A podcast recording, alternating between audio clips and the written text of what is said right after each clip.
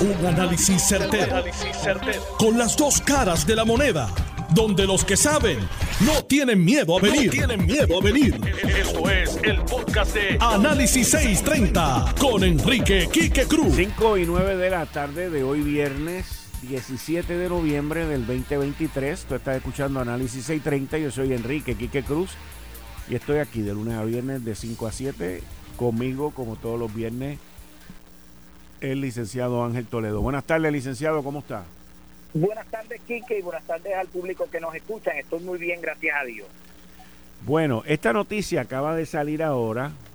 Eh, hay dos pleitos que se llevaron a cabo y se unieron en la, en la sala del juez Anthony Cuevas Ramos sobre la negativa de por parte de la Cámara de Representantes de legislar el aumento salarial a la judicatura, un aumento que estaba aprobado por la Junta de Supervisión Fiscal.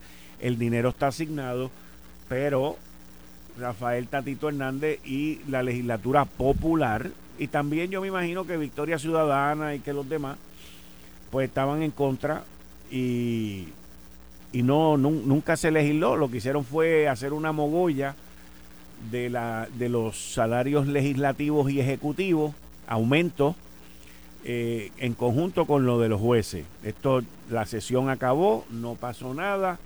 La judicatura lleva ya años pidiendo que se les haga justicia y decidieron ir a través de este recurso en, en su casa y con sus jueces que se benefician también de esto. Algo, por lo menos que yo sepa, novel, porque yo nunca había visto una cosa como esta. Eh, te, te voy a leer la sentencia. Ah, y la sentencia, bendito, la sentencia cubre no solamente el aumento de sueldo de ahora.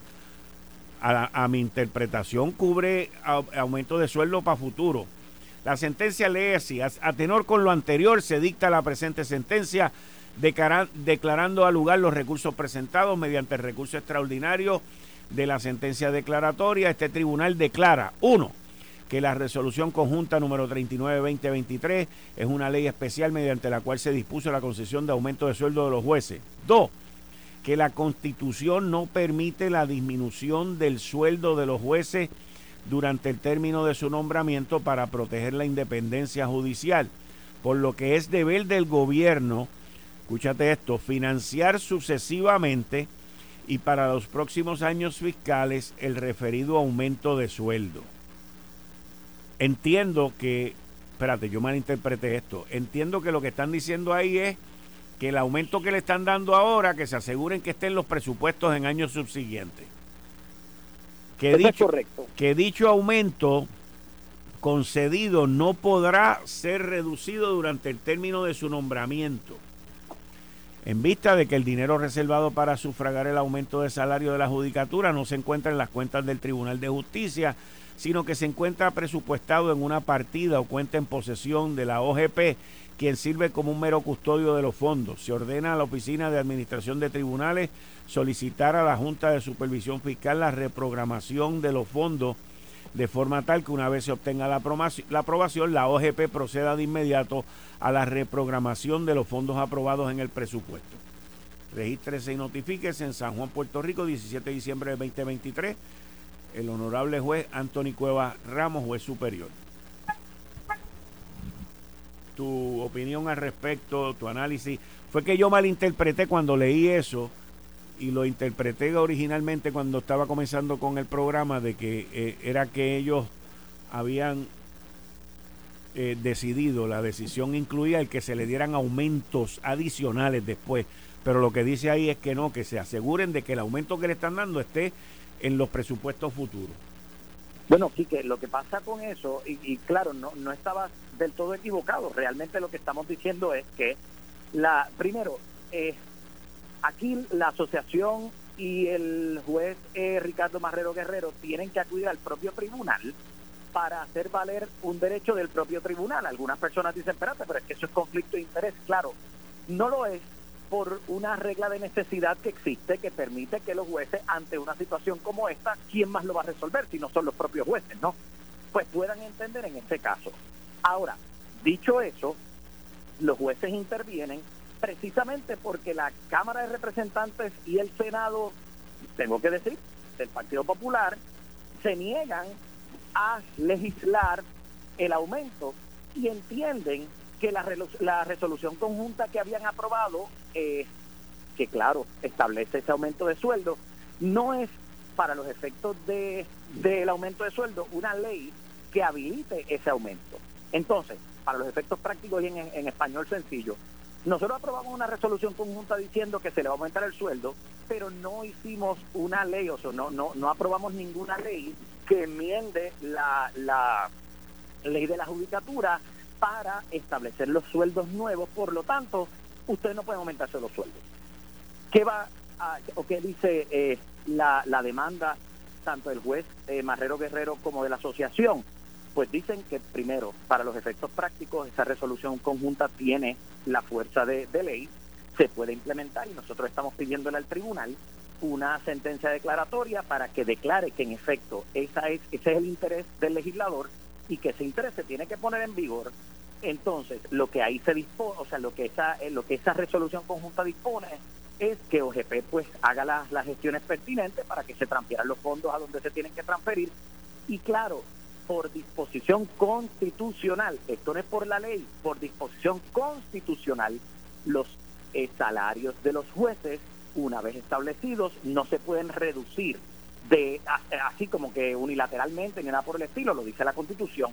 Por lo tanto, lo que tú estás leyendo básicamente es una, una explicación de que una vez establezcamos este salario, OGP transfiera los fondos se aplique de inmediato por vía de la resolución conjunta que ya existe el aumento de salario a los jueces, entonces no me vengas a decir que los vas a bajar porque la constitución lo prohíbe y ya tú como legislatura en esa, en esa resolución conjunta lo aprobaste. Lo que da pena, eh, Quique, es que los jueces tengan que ir a o sea, a través de este proceso para hacer valer lo que lo que ya se había establecido. O sea, lo tengo que decir de esta forma, la, la changuería de tanto de, del presidente de la Cámara como el presidente del Senado, de incluso presentar una demanda, una, eh, perdón, una moción de desestimación a, ambas demandas porque entendían que ninguno tenía derecho a reclamar lo que lo que reclamaban. Mira, llora ante los ojos de Dios estamos diciendo que ustedes mismos, ustedes mismos en resolución conjunta determinaron que el aumento se iba a dar, pero no me da la gana de aprobar una ley que enmiende la, ley de la judicatura para establecer entonces los salarios correspondientes, así que no, o sea que básicamente tú le pusiste el dulce de frente y le dijiste, pero no te lo voy a dar. Y no te lo voy a dar porque es que es que yo tengo los pantalones míos en su sitio y no te lo tengo que dar. Y eso, eso, mira, eso es de bravucones.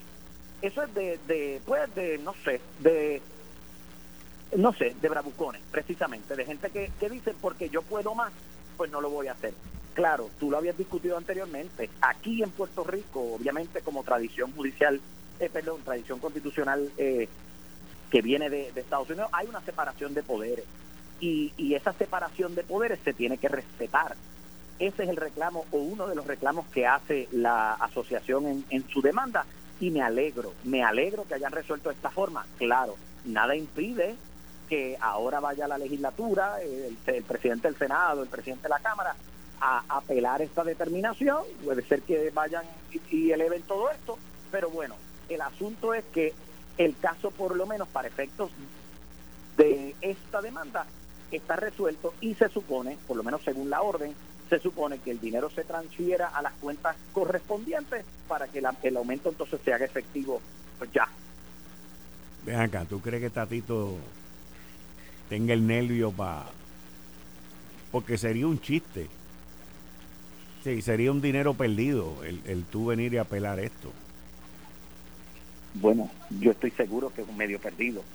Pero, pero, todo va a depender de cómo es que cada uno de, de ellos, me refiero del presidente del Senado, presidente de la, de la Cámara, se quieren proyectar, eh, qué mensaje quieren enviar hacia afuera, porque de que a mi juicio, de que están perdidos, están perdidos. Pero si quieren dar imagen de que yo soy bravo, bueno, pues puede ser que entonces busquen que esto se, se revierta. No creo que vayan a tener absolutamente ningún éxito, pero pues todo es posible en la viña de Dios y que todo es posible. Yo, yo personalmente digo, tienes, tienes razón en el punto de, de cómo ellos se quieran proyectar, pero yo dudo, esto es una opinión mía muy personal, que el presidente del Senado se vaya a tirar en esta, pero de tatito cualquier persona puede suceder, cualquier cosa puede suceder, cualquier cosa, nada, vamos a ver, vamos a yo ver. Yo pienso igual, yo pienso igual y pienso que, pienso que no, oye, mira, las ramas políticas, la, la ejecutiva y la, y la legislativa, normalmente entran en controversia, no tienen que ser de, partidos distintos para entrar en, controversia, eh, pero entran en, en, ese tipo de controversia precisamente porque, ¿no? Porque, pues mira, porque, porque tienen poderes distintos, porque buscan poderes, eso se entiende. Sin embargo, no es una rama política. Y, y se hace de esta forma precisamente para mantener su imparcialidad. En el momento en que la legislatura aprobó esa resolución estableciendo que sí, va a haber un aumento, yo no entiendo, es que yo todavía no entiendo la changuería, porque es que es una changuería. Es el tema de, de, como te dije ahorita, de ponerte el dulce en la mesa y decirte y no te atrevas a tocarlo. Pues, ¿cuál es el propósito? ¿Qué es lo que buscan? O sea, ¿qué es lo que honestamente tú quieres lograr, con una conducta como esa si no es caer mal? Porque es que caes mal. Y caes mal con un cuerpo, bueno, con una rama hermana, que es lo peor. Ahí es donde yo creo que está lo peor. Eh, básicamente laceraste y maltrataste la relación que tienes con una rama hermana, una rama constitucional, hermana, porque sí, porque me da la gana. Y eso no tiene sentido. Para mí no tiene sentido.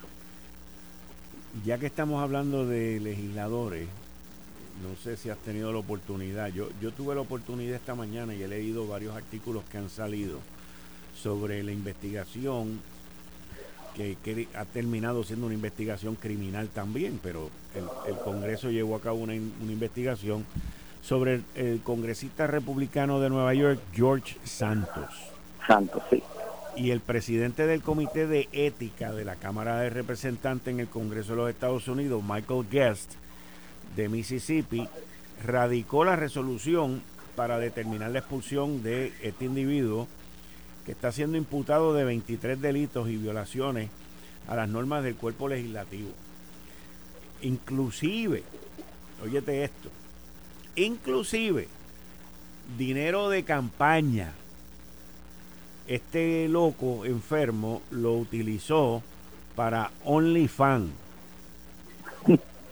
Lo utilizó para viajes, gastos personales, pagar inclusive la renta de su apartamento. Mintió en los documentos sobre sus ingresos. En fin, el tipo hizo barbaridades y con todo y eso fue electo. Así es. Y te quiero decir una cosa aquí, que el individuo, o sea, para, para que esto quede claro y cale profundo en las mentes de, de nuestros radioescuchas, el comité de ética está compuesto por una cantidad igual de republicanos y demócratas y la determinación fue unánime. Todos decidieron al evaluar la prueba que esta persona, este señor eh, George Santos, había defraudado. Claro, él tiene una cantidad de cargos que no te lo puedo explicar, tiene un indictment este, eh, federal bastante, bastante cargado por la utilización precisamente de los fondos de campaña para intereses personales eh, y otras cosas, incluso que tienen que ver con el reporte de, de los ingresos. En su momento, eh, él llegó a informar que había, había recaudado unos 500 mil dólares cuando realmente la cuenta tenía 8 mil. O sea, ese tipo de, de, de no, cosas. No, no, no, es una cosa que tú lo miras y solamente un loco criminal enfermo hace las cosas que ese tipo hizo. Y lo peor de todo fue, digo, qué bueno que se retractan, pero en su momento al inicio, a pesar de que esto ya había salido a la luz pública, los republicanos lo defendieron y dijeron, no, él no se va de aquí, nosotros no lo vamos a sacar. Ahora, ya, ya la evidencia es demasiado contundente como para pararse detrás de él y defenderlo, porque van a lacerar no solamente la, la, la, la reputación, vamos a decir, vamos, van a lacerar la, vamos a decir reputación de la de las cámaras legislativas, sino del mismo Partido Republicano. Eh, eh, fue sorpresivo, no fue sorpresivo que el, el, speaker nuevo, Mike Johnson, le pidió a los congresistas actuar, en, como dice la parte de prensa que estoy viendo aquí, en beneficio de la institución. De acuerdo. Ahora, lo interesante de esto, esto es bien, está, bien interesante esta parte, porque si no renuncia y cuando los congresistas regresen el 28 de noviembre, es expulsado, él sería el primer congresista expulsado antes de ser convicto.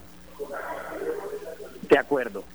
Ahora, él mismo en una carta no solamente dijo que no va a correr, sino que dijo que se va a quedar hasta que con, sus constituyentes, o sea, su postura anterior era que ni renunciaba y que iba a la reelección. Hoy dice, no voy a correr y me quedaré en la silla hasta que mis constituyentes lo decidan. Lo que me hace pensar que ella se está preparando para guindar los guantes. Yo pienso que un ser humano con dos dedos de frente ante la situación en la que él se encuentra, yo con la humildad de frente diría, mire, ¿sabe qué?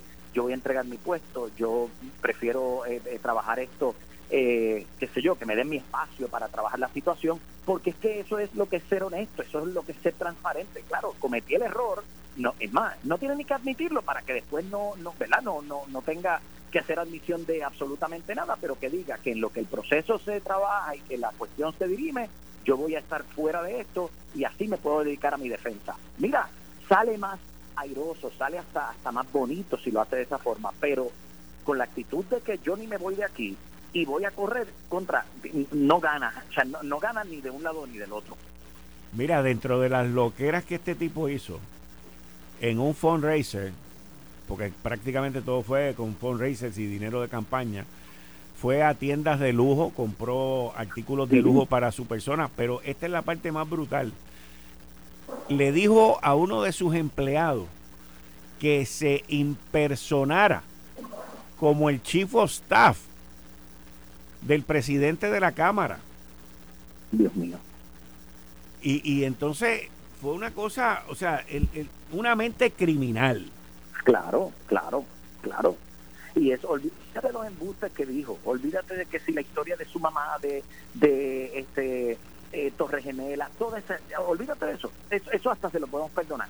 Esto es imperdonable, eso no hay forma. Por eso te digo que si él mismo no dice que, que sale, pues, pues mira, vamos a tener un problema serio. Según la información que tengo aquí, dice que si es expulsado o si renuncia, la gobernadora de Nueva York, que es demócrata, deberá de convocar en un periodo de 10 días una elección especial. que se debe celebrar entre 70 y 80 días después del anuncio. O sea que estamos hablando que desde que se haga el anuncio, pues tienen 90 días para, para llenar la vacante. Pues ese, ese es el camino que va a haber que seguir. Yo él, yo él, por protegerse él mismo, renunciaría, pero yo claramente no soy él. Ángel, sé que tienes otro compromiso, te agradezco mucho, nos vemos de nuevo el viernes que viene. Muchas gracias. Dios lo permite, gracias y gracias al público que nos escucha. Bien. Ahí ustedes escucharon al licenciado Ángel Toledo, que está todos los viernes conmigo de 6, de 5 a 6. Eh, estás escuchando el podcast de Noti1. Análisis 630 con Enrique Quique Cruz. El Washington Post ha estado investigando y, y mirando y obteniendo fotos, videos de cómo Hamas pudo entrar, romper esa barrera? ¿Cómo pudo hacer esa ruptura en el sistema de seguridad de Israel? Y yo les había dado unas indicaciones a ustedes y les había dado una información. Y, y aquí viene lo que es real y lo que es hipotético en términos de tecnología. Y esta gente no usaron mucha tecnología para romper ese muro, romper esa verja y atacar la tecnología que había sido lo más grande que Israel había construido. En diciembre, dice este artículo que sale hoy, en diciembre del 2021, el la milicia, el ejército de Israel, había dicho que necesitaban mejorar esta barrera, esta verja en la parte tecnológica que, que le da la protección a Israel y con este estrecho de Gaza. Y que también incluye proteger residentes que viven cerca de esa verja. Esto se llevó a cabo. Ahora, videos obtenidos por el Washington Post que muestran cómo fue que Hamas explotó la vulnerabilidad, la vulnerabilidad creada por Israel descansar, confiar en la tecnología, en lo que, en lo que ellos le llamaban la pared de hierro, the Iron Wall, para llevar a cabo, por parte de este grupo terrorista, el asalto más grande que ha habido en la historia de Israel. Los videos obtenidos por el Washington Post muestran cómo estos terroristas lograron neutralizar cámaras, cámaras que tienen unos lentes para poder transmitir información o, objetivos desde lejos que están allí en, una, en unas torres. Y hay unos videos aquí que se ven espectaculares donde están las torres esas. Pero que también esas cámaras están en conjunto con unos sensores que son bien sofisticados y con ametralladoras que son automáticas. No tiene que haber gente allí. Todo esto dentro del sistema de defensa de esa pared. La, la misión de Hamas, de los terroristas que atacaron, según el Washington Post, tenía el nombre, tiene el nombre de Blinding Plan el plan de, la ceguera, el plan de hacerlo ciego. Varios videos que se pueden ver aquí también de cómo fue que ellos se adiestraron, se entrenaron para estos ataques. Hay cientos de videos en las redes, incluyendo visuales que se filmaron el 7 de octubre, que van en conjunto con la preparación que estos terroristas llevaron a cabo el periódico Washington Post eh, analizó estos videos, analizó los audios también. Audios y videos que llevaban en cámara, en, en body cams, en su cuerpo, cámaras de militantes y de terroristas cuando entraron y rompieron esta barrera. Y también examinaron mapas y documentos donde se ve la planificación que se llevó a cabo y estos documentos los encontraron con terroristas muertos. El, examen y el estudio que hizo el periódico Washington Post encuentra eh, material fílmico que demuestra 14, 14 eventos donde rompieron la barrera de seguridad, donde hubo una rotura con la brecha de seguridad. Y estos 14 eventos se comparan con material fílmico, mapas, imágenes de satélite y otra información que los reporteros lograron montar todo este rompecabezas de, ese, de cómo fue que lograron penetrar esta batalla.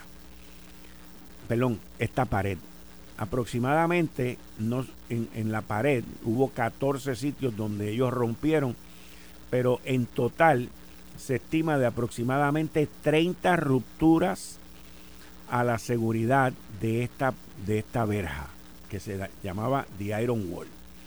Los adiestramientos enseñan, el material fílmico enseña el adiestramiento de cómo los militantes iban a entrar a las áreas donde residen, donde residían los israelitas al otro lado de la verja. Todo esto se lo han subido al, al, internet. Y también vieron cómo esta gente estuvieron planificando esto. El adiestramiento fue por meses, pero la planificación fue por años. Ya que se encontraron mapas en las redes sociales también. El Washington Post pudo localizar eh, con imágenes de satélite los campamentos donde se adiestraron estas personas y los que se ven en los videos de adiestramiento. Muchos de estos videos han sido subidos a la, a la web luego del ataque y, se ve que por meses estos terroristas estuvieron siendo adiestrados en las técnicas y las tácticas que iban a usar para romper esta verja. Y lo más impresionante de esto, un pasado eh, asesor de la Seguridad Nacional de Israel, Charles Frelich, en una entrevista que le dio al Washington Post, dijo lo siguiente, nosotros jamás creímos, jamás nos imaginamos que el grupo terrorista Hamas tenía la capacidad. No lo vimos venir, dijo esta, esta persona. La Israeli Defense Forces, las Fuerzas de Defensa de Israel, el IDF, declinó responder las preguntas que el Washington Post les envió para esta historia, diciendo, y esto lo vienen diciendo desde el principio, que ellos van a contestar después que la guerra termine. El artículo también menciona que el primer ministro Benjamín Netanyahu está bajo una fuerte presión política para que renuncie por las fallas en inteligencia y las fallas en seguridad. También declinó hacer cualquier tipo de comentario para esto. El artículo del cual les estoy hablando eh, tiene distintas imágenes, distintos videos de cómo fue que esta gente atacaron las torres, atacaron las torres, las cámaras de alta definición de lejos que toman imágenes de lejos, como con francotiradores las este, desarticularon, como las este, torres donde están los armamentos eh, que son autónomos, o sea, llega a apretar un botón y aquella vaina empieza a disparar, pero las cámaras según lo que yo entiendo, están sincronizadas con estas ametralladoras automáticas. Y si tú tumbas la cámara y después coges con un dron de esos avioncitos y le metes un bombazo a la torre donde está la ametralladora, pues ya desarticulaste eso, al igual que otra serie de sensores.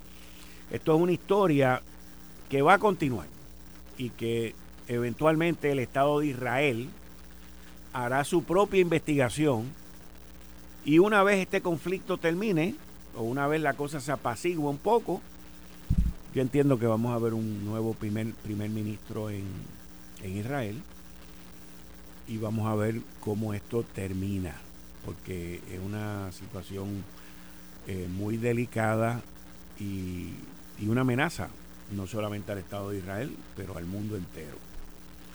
Por otro lado, el Wall Street Journal, que es otro de los periódicos que yo leo diariamente,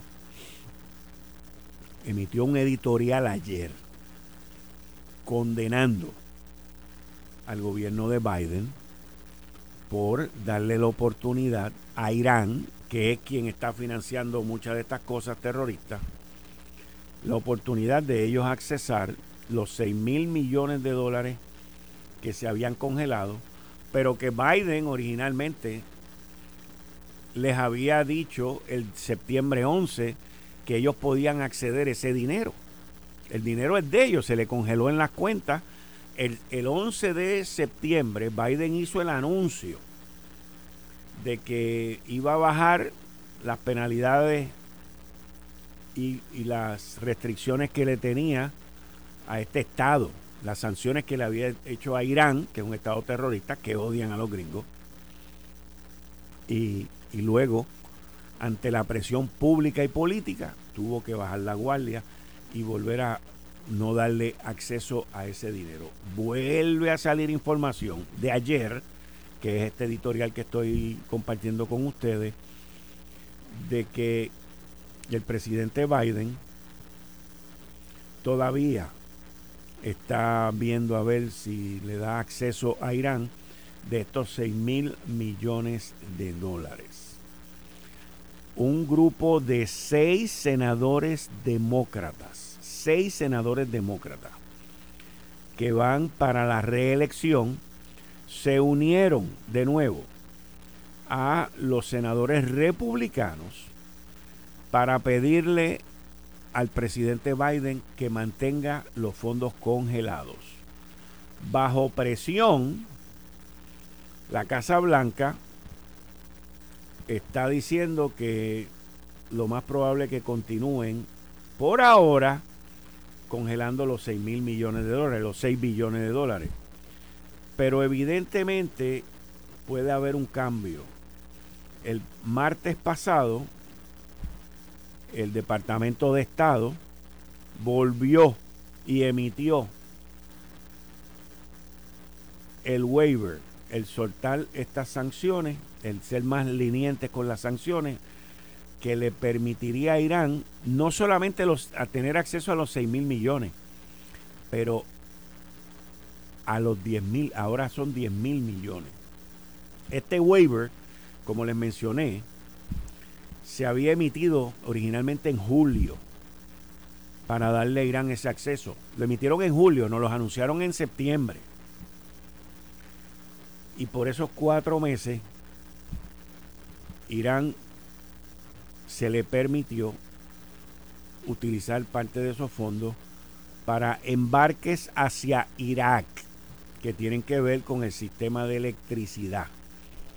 El Departamento de Estado, utilizando la excusa de que era necesario el que Irán utilizara estos fondos para mantener la luz en Bagdad. Miren cómo es esto, señores. La pregunta que, la contestan aquí es por qué Biden y su administración le dio esa, ese waiver, esa oportunidad a Irán de accesar estos fondos. Y es que la administración de Biden, que se suponía que hubiese ido al Congreso a pedir esto y no lo hizo, ellos querían mantener calma, mantener la paz en la región. Y nos hemos dado cuenta que desde que soltaron esos billetes, pues esto se ha vuelto un circo allá abajo. No se ha logrado el objetivo principal que ellos querían, que era de paz. Eh, e inclusive eh, los inspectores de las Naciones Unidas han reportado que Irán ha continuado, ha continuado eh, aumentando sus reservas de uranio. Y esto se reportó hace dos días el miércoles. Y también los inspectores de las Naciones Unidas dijeron que Irán, Irán hoy ya tiene suficiente uranio para tres bombas nucleares. Para que entendamos el peligro de lo que está pasando aquí. Después del 7 de octubre, cuando Hamas ataca que se entiende que mucho de esto fue financiado con ese mismo dinero. La Casa Blanca y la administración de Biden fueron rapiditos en distanciarse de Irán, de eso, y, distanciar a Irán de los ataques. Pero Israel, de allá para acá, ha estado siendo atacada por miles y miles de cohetes que los quien que nos los están tirando y nos están atacando son segundos y terceros apoyados por Irán en cinco frentes de guerra distintos. todas las, las regiones estas han tenido que ser evacuadas, donde más de 200 mil civiles del Estado de Israel han tenido que ser mudados, relocalizados. Desde el 17 de octubre, los grupos apoyados por, por los iraníes han llevado a cabo 56 ataques contra tropas americanas en Irak y en Siria, donde han herido a 59 soldados americanos. En otras palabras, Irán está atacando al ejército americano dos veces al día por un mes. Dos veces al día por un mes. En, los pasados años, la política de los Estados Unidos ha sido el permitir que Irak importe electricidad de Irán, Irán solamente si los pagos para pagar por esa electricidad eran mantenidos en una cuenta escrow, una cuenta eh, que no se puede tocar en un banco en Irak y que fuese en, en, el, en la moneda iraquí, que son los dinares, los famosos dinares. La administración de Biden ahora está permitiendo pagos por parte de Irak a Irán más grandes y ha entrado y ha permitido el mecanismo para que Irán mueva los fondos de ese banco, de esos fondos que de ese banco de esa cuenta que estaban en Irak y los mueva a Francia, Alemania y a Oman. Esto le da la oportunidad a Irán de mover esos dineros y eh, cambiarlos a euros, que es una moneda mucho más eh, estable. Y aún si esto fuera para propósitos humanitarios, dice este editorial del Wall Street Journal, como según habla el, el gobierno de Biden, como quiera los fondos pueden llegar a actos terroristas. Irán le envía, escuchen esto, le envía aproximadamente al año 700 millones de dólares al grupo terrorista Hezbollah y al menos 100 millones a distintos grupos de terroristas palestinos. La administración de Biden ha intentado mantener el cambio en estas sanciones y el, y el soltar estas sanciones a Irán como algo clasificado, como algo de seguridad nacional, pero el representante Bill Huizenga, un republicano de Michigan, fue, tuvo la oportunidad de accesar estos documentos y ver lo que está pasando. Así me imagino que él entonces de la misma manera se lo hizo llegar al Wall Street Journal y también la administración de Biden de manera callada ha quitado embargos, eh, un embargo internacional al programa de misiles que tiene también Irán, al igual que también ha soltado bastante en las sanciones que se le llevaron en contra de Irán en lo que tiene que ver con la venta del petróleo y de esa manera pues Irán está vendiendo petróleo que ha traído al régimen de Irán decenas de miles de millones en ingresos por petróleo. La secretividad que la administración de Biden ha mantenido en esta relación con, Irán y por una razón, es una, eh, eh, la secretividad se debe a que saben que es una política que no va a ser popular del agrado de los americanos. A noviembre, eh, una encuesta que se hizo entre noviembre 10 y el 13 encuentra que el 70% de los americanos, incluyendo el 58% de los demócratas, piensan que el presidente Biden es muy acomodaticio a las demandas de Irán. Obama era habits have proved hard to break.